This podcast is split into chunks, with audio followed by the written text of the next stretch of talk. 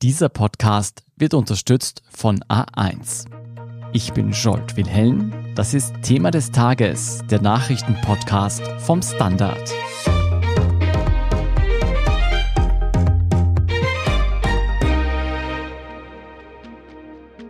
Die Wirtschaft in Österreich boomt wieder. Der Arbeitsmarkt floriert. Zehntausende Stellen warten darauf, besetzt zu werden. Trotzdem kehren viele Menschen derzeit nicht zurück ins Berufsleben. Und das hat jetzt eine politische Debatte über Verschärfungen für Arbeitslose ausgelöst. Aber geht es den Arbeitslosen in Österreich wirklich zu gut, wie manche Politiker behaupten, oder sind einfach die Löhne und Konditionen in vielen Branchen zu schlecht? Genau darüber und was Arbeitslose und ArbeitnehmerInnen künftig erwartet, spreche ich heute mit meiner Kollegin und Wirtschaftsredakteurin Verena Keinrath. Verena, trotz boomender Wirtschaft gibt es in Österreich weiter viele Menschen, die arbeitslos sind. Was zeigen denn die Zahlen? Wie stark geht diese Schere aktuell in Österreich auseinander? Naja, wir haben im Moment 350.000 Menschen ohne Job. 61.000 davon sind in Schulung. Das ist jetzt deutlich weniger als zum Höhepunkt der Krise, aber es sind immer noch viel, viel mehr als vor der Krise. Also damals waren es so an die 325.000. Und wir haben aber zeitgleich auch einen Höchststand an offenen Stellen. Also im August waren es knapp 114.000 Jobs, die nicht besetzt waren. Und das zieht sich wirklich quer durch alle Branchen. Also Tourismus, Gastronomie sind stark betroffen. Aber auch die Industrie, der Bau, der Handel, allein der Handel mit mehr als 18.000 offenen Stellen und sehr, sehr viele Zeitarbeiter. Und da geht es jetzt nur mal um die gemeldeten offenen Jobs, weil viele Unternehmer schreiben ja selber Stellen aus, die nicht in der Statistik aufscheinen. Welche Personengruppen sind denn besonders stark von der Arbeitslosigkeit betroffen? Ja, hart getroffen hat es vor allem jene, die schon vor der Krise arbeitslos waren und die während Corona überhaupt keine Chance gehabt haben, irgendwie da Fuß zu fassen am Arbeitsmarkt. Das heißt, da hat sich die Arbeitslosigkeit verfestigt und daraus sind Langzeitarbeitslose geworden. Und mit jedem Monat länger ohne Job wird schwieriger, da den Sprung zurückzuschaffen. Also man vergleicht das immer wieder mit einem Gummiband, dass ich den, den, den reißt und dann gibt's keinen oder nur sehr schwer ein Zurück. Dann traut man sich das selber nicht mehr zu, dann werden die Lücken im Lebenslauf einfach zu lang. Und es trifft natürlich jene, also wenn die Wirtschaft einbricht, das hat ja schon die Finanzkrise gezeigt, sind zuallererst einmal die dran, die weniger qualifiziert sind, die ohnehin schon in prekären Jobs arbeiten. Das sind Zeitarbeiter, die etwa Auftragsspitzen abdecken. Und die spezielle Situation eben während Corona waren diese Lockdowns, wo ganze Branchen stillgestanden sind. Gastronomie, Beherbergung, Handel. Da gab es natürlich Insolvenzen, da sind natürlich Standorte geschlossen worden und Trotz Kurzarbeit haben sich viele Betriebe in dieser Zeit auch dauerhaft von den Arbeitnehmern getrennt. Kannst du das vielleicht nochmal konkretisieren? Wie wirkt sich denn die Pandemie auf die besonders stark betroffenen Branchen wie eben den Tourismus aus? Naja, also es haben eben nicht alle von Kurzarbeit Gebrauch gemacht. Da gab es eben auch Kündigungen. Das ist ein Saisongeschäft, das hat ganz eigene Regeln. Und gerade diese von dir genannten Branchen haben sich halt lang aus einem Pool an günstigen Kräften aus dem Ausland bedient. Da gab's genug Leute, die sich dafür gefunden haben, aber viele davon haben jetzt dort selber Jobs gefunden, haben kein Interesse zurückzukommen. Und die fehlen jetzt. Und viele dieser Jobs waren halt hart an einem sehr niedrigen KV angesetzt. Und die Arbeitsbedingungen waren nicht überall die besten, also nicht alle haben sich da sehr angestrengt, da alle Regeln einzuhalten, was die Arbeitszeiten, was Überstunden und so weiter betrifft. Und viele Österreicher sagen jetzt einfach, sorry, nein, aber nicht zu diesen Bedingungen. Oder sie warten jetzt einmal den Sommer ab, schauen, ob sich dann vielleicht im Herbst oder später nicht noch andere, bessere Jobs auftun. Ja, und viele haben in dieser Zeit auch einfach andere Jobs gesucht und gefunden, weil sie halt eine Familie zu ernähren haben und mit Kurzarbeit nicht über die Runden kommen. Oder weil sie einfach auch eine Arbeit gesucht haben, die ihnen insgesamt mehr Geld bringt, die familienfreundlicher ist. Etwa vielleicht sind sie in den Handel gewechselt, wobei es da natürlich auch Luft nach oben gibt, was die Arbeitsbedingungen betrifft. Oder sie haben sich weitergebildet, haben sich umgeschult. Viele davon werden einfach nicht mehr in Tourismus und Gastronomie zurückkehren. Sind sicher nicht die besten Aussichten für diese Branchen. Du, die meisten heimischen Arbeitnehmer wurden ja von den Corona-Hilfen abgesichert. Viele waren lange in Kurzarbeit. Sind diese Menschen jetzt generell schneller bereit, Jobs anzunehmen oder sind sie wählerischer geworden? Ich möchte jetzt ein Beispiel nennen, das mir in letzter Zeit untergekommen ist. Ich habe etwa mit einem Patissier gesprochen, der ist 50, hat 30 Jahre Erfahrung in der Spitzengastronomie und dem werden jetzt Jobs angeboten für 1700, 1800 brutto im Monat. Und da sagt er mir, also für dieses Geld, ganz ehrlich, da steht er nicht einmal in der Früh auf. Und schon gar nicht, wenn er zwölf Stunden Tage hat, wenn es keine Aussicht auf freie Wochenenden gibt und wenn er im Grunde jedem Euro eine Überstunde, der ihm eigentlich zusteht, hinterherrennen muss. Also ich denke schon, dass manche Menschen einfach begonnen haben, über ihre Jobs, über die Arbeitsbedingungen, mit denen sie konfrontiert sind, nachzudenken und auch die Anforderungen runtergeschraubt haben, was es eigentlich zum Leben braucht. Also dass sie auch mit weniger Geld, mit weniger Urlaub, mit weniger Reisen eigentlich trotzdem ein ganz gutes Leben führen können mehr Zeit für die Familie haben und einfach nicht mehr bereit sind, für jeden Preis zu arbeiten. Und da und dort wird es auch Retourkutschen an Arbeitgeber geben, also an sogenannte schwarze Schafe, die halt bisher wenig Anstrengung unternommen haben, da faire Bedingungen zu bieten. Also wie schon gesagt, ich denke, da warten einige ab, ob sich da nicht bessere Möglichkeiten auftun. Mhm. Und was wählerisch betrifft, also klar, wer jetzt finanziell stark unter Druck steht, der ist natürlich nicht wählerisch. Und die Frage ist aber, ob seine Qualifikation mit dem zusammenpasst, was die Wirtschaft will. Also man darf ja nicht vergessen, 43 Prozent der Langzeitarbeitslosen sind über 50. Ein Drittel ist gesundheitlich beeinträchtigt. Es gibt eine gar nicht so kleine Gruppe an Menschen, die an der Grenze sind zwischen arbeitsfähig, arbeitsunfähig. Die will der Markt nicht, die braucht der Markt nicht. Und wie schon eingangs gesagt, also es gibt weit mehr Arbeitslose als Jobs und bereit zu sein, einen Job anzunehmen, heißt ja noch lange nicht, dass man ihn auch bekommt. Also viele halten nach wie vor auf 100 Bewerbungen keine zwei Antworten. Wahnsinn. Lass uns später nochmal über die Konditionen sprechen. Reden wir noch zuerst über die Herausforderungen für den Staat, wenn so viele Menschen keine Jobs haben und Stellen nicht besetzt werden können. Nämlich genau deshalb ist jetzt eine Debatte aufgekommen, ob man mehr Druck auf Arbeitslose ausüben soll. Kannst du zunächst einmal die Ausgangssituation erklären? Wie ist man heute in Österreich abgesichert als Arbeitslose oder Arbeitsloser? Also eins vorweg, über einen längeren Zeitraum hinweg betrachtet, ist man in Österreich gut abgesichert und auch besser als in vielen anderen Ländern. Es gibt zu Beginn 55 Prozent des Netto-Letztgehalts. Nach einem Jahr, wenn man bis dahin immer noch keinen Job gefunden hat, greift dann die Notstandshilfe. Dieses nur geringfügig weniger, also ich glaube bei so 52 Prozent. Und es gibt dann auch noch Unterstützungen, wie zum Beispiel den Familienzuschlag, wobei der mit 97 Cent pro Tag sehr gering ausfällt. Aber mit diesen 55 Prozent zu Beginn der Arbeitslosigkeit ist Österreich deutlich unter dem Schnitt der OECD-Länder. Hm. Also wir liegen da eigentlich im untersten Drittel. Belgien etwa startet mit 90 Prozent. Und Arbeiterkammer wirft dazu recht ein, also dass es da Studien gibt, dass 90 Prozent oder mehr als 90 Prozent der Langzeitarbeitslosen mit diesem Geld eigentlich kaum bis überhaupt nicht über die Runden kommen. Und da wird eine deutliche Aufstockung auf zumindest 70 Prozent gefordert. Der Vorteil, den unser System in Österreich bisher hat für Arbeitslose, dieser Prozentsatz von 55 Prozent sinkt nicht wirklich, also vielleicht nur auf 52, 53 Prozent. Im Gegensatz ist zu anderen Ländern, wo die Ansprüche zum Teil völlig versiegen. Auch in Deutschland muss man nach zwei Jahren mit 22 Prozent des Netto-Letztgehalts auskommen. Also Österreich liegt da im OECD-Vergleich an vierter Stelle. Und man darf sich bei uns auch etwas dazu verdienen, konkret 475 Euro im Monat. Dafür ist keine Sozialversicherung und keine Einkommensteuer zu bezahlen. Mhm.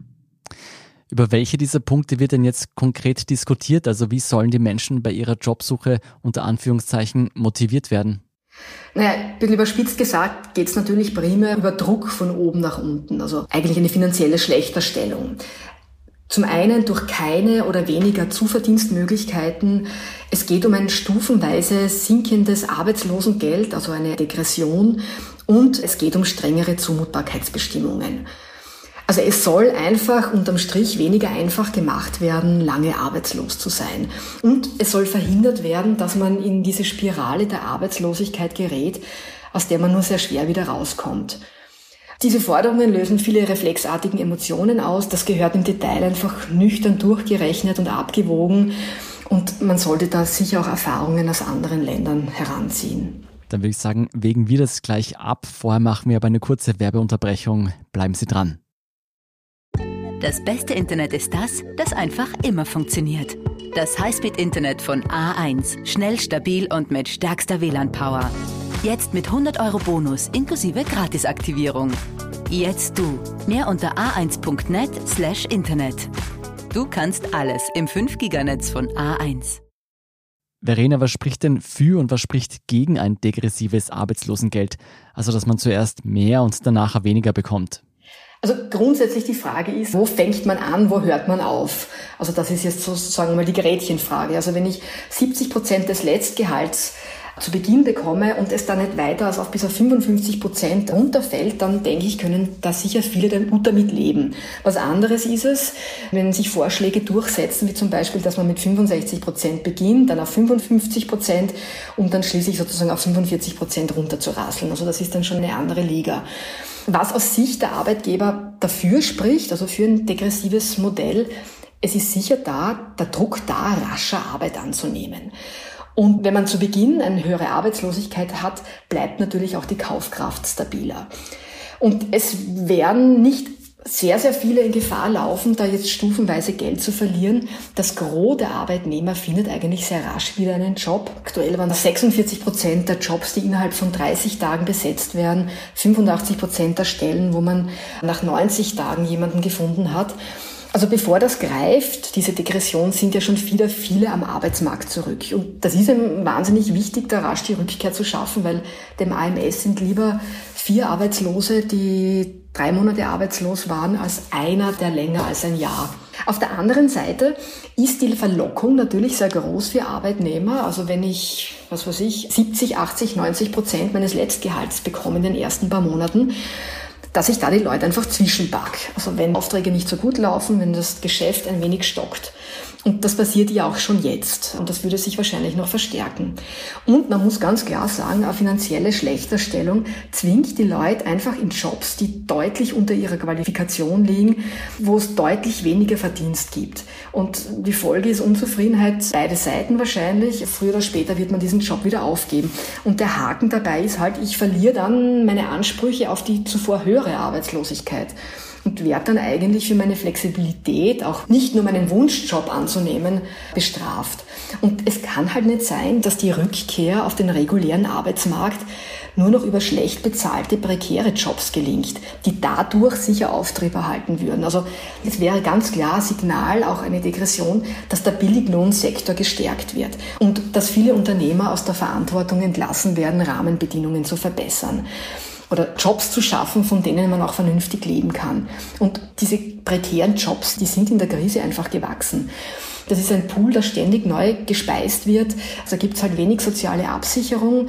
Da ist hohe Flexibilität gefordert. Man lebt praktisch von der Hand in den Mund. Ob das politisch gewollt ist, ist eine andere Frage. Also unterm Strich, degressiv wird finanziell vor allem jene treffen, die tendenziell älter sind, die vielleicht Erkrankungen haben, die auch Behinderungen haben, weil von Fairness am Arbeitsmarkt ist da keine Rede. Manche haben schlicht keine Aussicht auf Jobs, weil Arbeit einfach nach wie vor zu wenig altersgerecht ist, zu wenig familienfreundlich. Für das degressive Arbeitslosengeld spricht also manches dafür, vieles aber auch dagegen. Wie sieht es denn bei der Zuverdienstmöglichkeit aus? Ist da der Fall für eine Abschaffung oder Belassung klarer? Naja, also es gibt Studien in beide Richtungen. Je nachdem, wen man da fragt, wird sowohl das eine als auch das andere geraten. 90 Prozent jener, die einen Nebenjob haben, suchen sehr wohl fixe Anstellungen, von der sie auch leben können. Das hat eine Studie der Arbeiterkammer gezeigt. Andere Erhebungen belegen, dass sich die Dauer der Arbeitslosigkeit erhöht, wenn man Gelegenheitsjobs nachgeht. Also ich denke, auch da braucht es noch mehr empirische Studien. Die Gretchenfrage ist halt, ist es jetzt gut, den Fuß in der Tür zu behalten oder hemmt es mich dabei, zeitlich wie auch finanziell einen, einen vernünftigen Job zu finden, der auch meine Existenz sichert? Arbeitskräftevermittler neigen eher dazu, Zweiteres zu sagen, weil einfach netto für brutto ein falsches Bild erzeugt von den Einkommen, die für mich erzielbar sind. Und man ist natürlich auch zeitlich gebunden, um sich jetzt vielleicht um Jobs zu kümmern, die einfach ein besseres Auslangen bieten. Das betrifft vor allem jüngere Arbeitnehmer, die ohnehin rasch eine Stelle finden. Und man muss halt auch sagen, also wenn ich jetzt diese Grenze von 475 Euro sprenge, die mir erlaubt ist, dann verliere ich halt Ansprüche auf die Arbeitslosigkeit. Und ich muss noch so viel mehr arbeiten, um das wieder reinzuholen, dass dann viele sagen, na ja, so wirklich große Motivation ist das eigentlich nicht, sich einen vernünftigeren Job zu suchen. Auf der anderen Seite wird ein Verbot des Zuverdienst viele, viele in die Schwarzarbeit drängen, noch mehr als bisher. Und da braucht es ganz andere Instrumente, um das zu bekämpfen. Und man muss auch sagen, für viele ist so ein Nebenjob, ein Gelegenheitsjob der letzte Anschluss an ein normales Leben. Also die halt so nicht die Chance haben, irgendwie einen adäquaten Job zu finden, die, wie eben vorhin angesprochen, der Arbeitsmarkt einfach nicht will. Und da geht es jetzt nicht nur um das Finanzielle, also das muss man schon genau abwägen. Und de facto, ich meine, wenn man an die Pension denkt, dann muss einem so und so klar sein, dass man mit Gelegenheitsjobs auf Dauer nicht über die Runden kommen wird, weil einfach im Alter das Geld dann durch massiv gemindert wird. Also es ist sehr wohl eine Einbahnstraße und ich glaube, dass das auch vielen Leuten bewusst ist.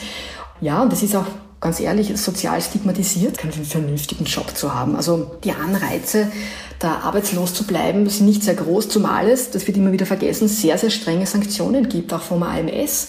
Wenn ich es nicht bereit bin, adäquate Jobs anzunehmen, wenn ich nicht bereit bin, in andere Bundesländer zu pendeln für einen neuen Job.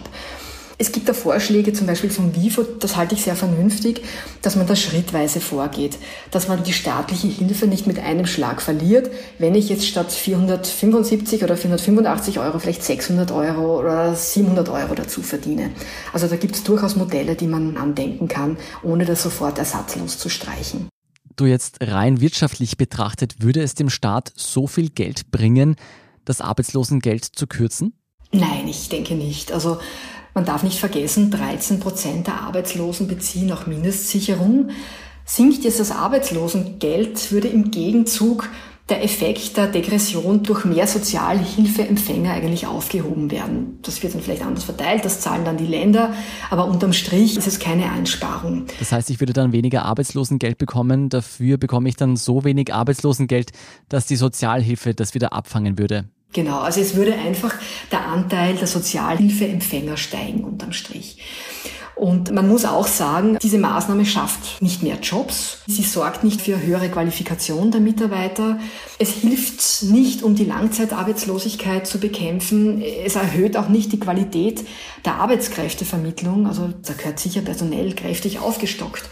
Und es macht Arbeitgeber nicht familienfreundlicher, nicht altersgerechter. Das alles sind halt auch sehr, sehr wichtige Stellschrauben, an denen gedreht gehört. Wie realistisch ist es dann überhaupt, dass es zu Verschärfungen für Arbeitnehmer kommen wird? Gibt es dafür eine politische Mehrheit? Naja, grundsätzlich, also die Idee dieser Degression, die ist ja nicht neu. Also 2017, ich erinnere, ÖVP, FPÖ haben vorgeschlagen, dass man auf 45 Prozent des Letztgehalts runtergeht und in einem Schwung dann auch die Notstandshilfe mitstreicht. Hartz IV durch die Hintertür, so hat es damals geheißen, äh, von den Grünen, würde da drohen. Wenn man sich jetzt anschaut, also per se sind ja weder die Grünen noch Sozialpartner wie etwa die Arbeiterkammer jetzt der Degression abgeneigt. Aber es werden halt ganz klar rote Linien gezogen. Also wie schon mehrfach gesagt, wo beginnt man, wo hört man auf? Also die Grünen haben ganz klar gesagt, ja, nur unter der Bedingung, dass man es zu Beginn auf 70 Prozent hebt und es darf nicht unter 55 Prozent fallen. Und ich denke, aus Sicht der ÖVP darf es natürlich nicht mehr kosten. Also es könnte da die Debatte auch sehr schnell wieder zu Ende sein. Also es wird auf jeden Fall spannend. In den nächsten Monaten wird es diskutiert. Im März soll ein Ergebnis am Tisch liegen. Verena, was ich mich bei dieser Debatte frage, wieso wird ja eigentlich versucht, den Druck nach unten so stark zu erhöhen? Du hast ja eingangs schon erwähnt, dass viele Menschen die Krise genutzt haben, um ihr Leben und ihre Jobsituation zu überdenken. Kann es nicht auch einfach sein, dass in einigen Branchen Österreich schlicht zu wenig gezahlt wird, dass die Konditionen zu schlecht sind? Warum spricht darüber keiner?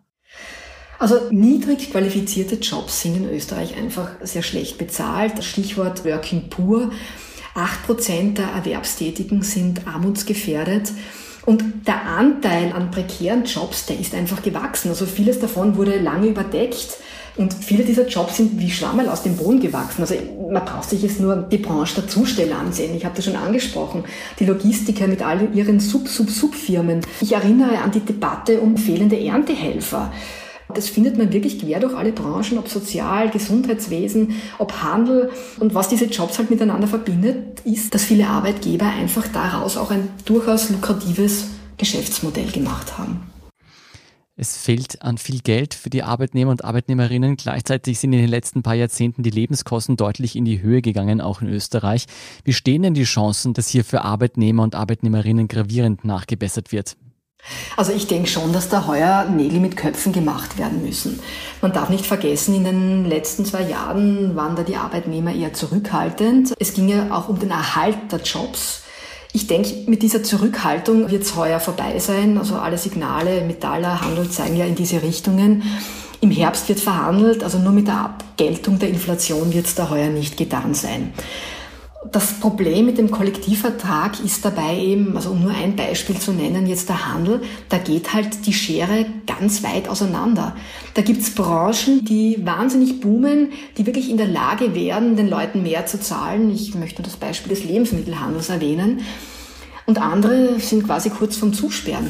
Und da einen gemeinsamen Nenner zu finden über den Kollektivvertrag ist halt wahnsinnig schwierig.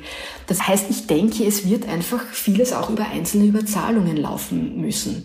Und es geht nicht nur ums Monetäre. Wichtig ist ein Entgegenkommen der Arbeitgeber, was Arbeitszeiten betrifft. Es muss möglich sein, auch vier Tage Wochen zu machen. Es muss möglich sein, die Wochenenddienste auf ein vernünftiges Maß zu reduzieren. Es muss möglich sein, ja, auch, dass Männer in Karenz gehen dürfen und nicht Unternehmer einen Baum aufstellen, wenn man sich einen Monat fürs eigene Kind freinehmen will. Also das sind viele, viele Schrauben, an denen gedreht gehört. Was denkst du denn, werden die Unternehmen zwangsläufig sich darauf einstellen müssen, dass Arbeitnehmerinnen und Arbeitnehmer anspruchsvoller geworden sind? Oder wird es auch hier die Politik brauchen? Die Politik braucht es in jedem Fall. Hier gehört Sozialpolitik einfach gemacht. Aber ich denke schon auch, dass es da ein Umdenken in den Unternehmen geben wird. Auch wenn viele Unternehmer das Wort Work-Life-Balance schon nicht mehr hören können. Aber im Wettlauf um gute Fachkräfte wird man daran nicht vorbeikommen. Und es muss einfach netto mehr rauskommen. Wobei das natürlich ein zweischneidiges Schwert ist, weil über die Lohnnebenkosten werden natürlich auch die Sozialleistungen bezahlt. Und wenn ich jetzt das alles über einen Kamm schere und quer durch absenke, spielt das Branchen, die ohnehin florieren, finanziell in die Hände. Es ist also politisch gesehen keine sehr einfache Entscheidung. Keine sehr einfachen Entscheidungen stehen da an. Es werden sehr, sehr spannende Monate für uns Arbeitnehmer und Arbeitnehmerinnen. Vielen Dank, Verena Keinrad, für diese Einschätzung. Vielen Dank. Wir sind gleich zurück.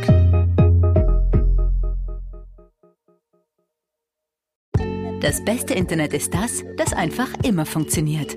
Das Highspeed-Internet von A1. Schnell, stabil und mit stärkster WLAN-Power. Jetzt mit 100 Euro Bonus inklusive Gratisaktivierung.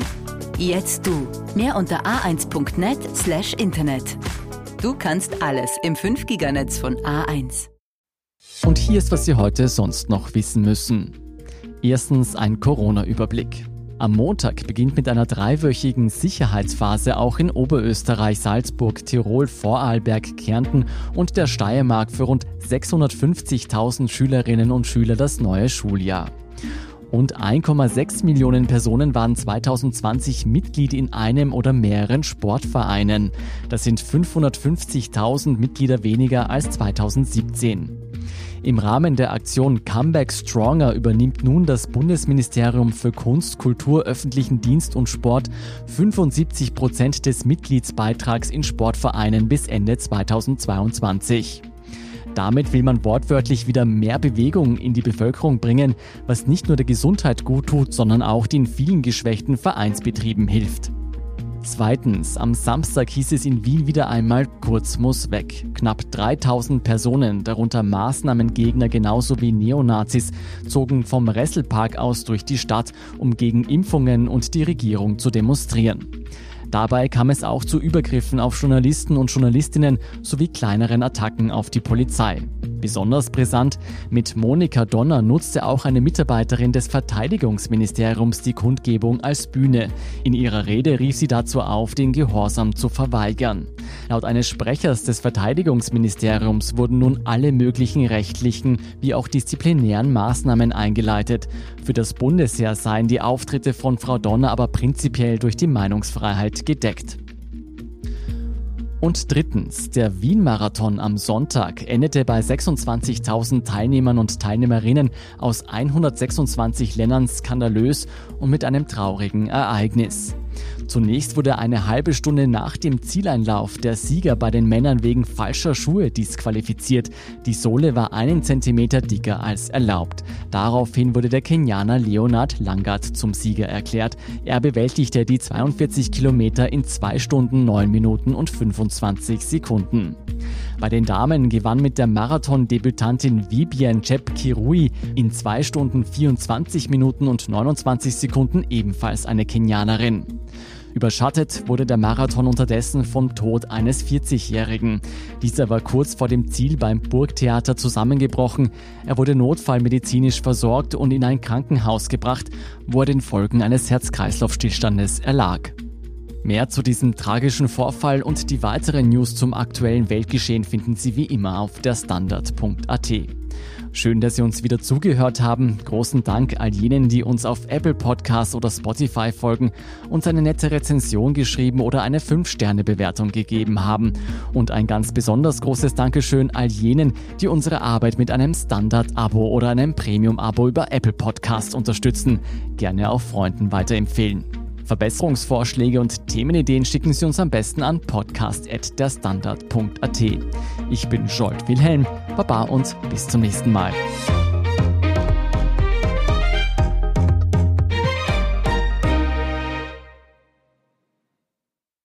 Das beste Internet ist das, das einfach immer funktioniert. Das Highspeed-Internet von A1. Schnell, stabil und mit stärkster WLAN-Power. Jetzt mit 100 Euro Bonus inklusive Gratisaktivierung. Jetzt du. Mehr unter a1.net slash Internet. Du kannst alles im 5-Giganetz von A1.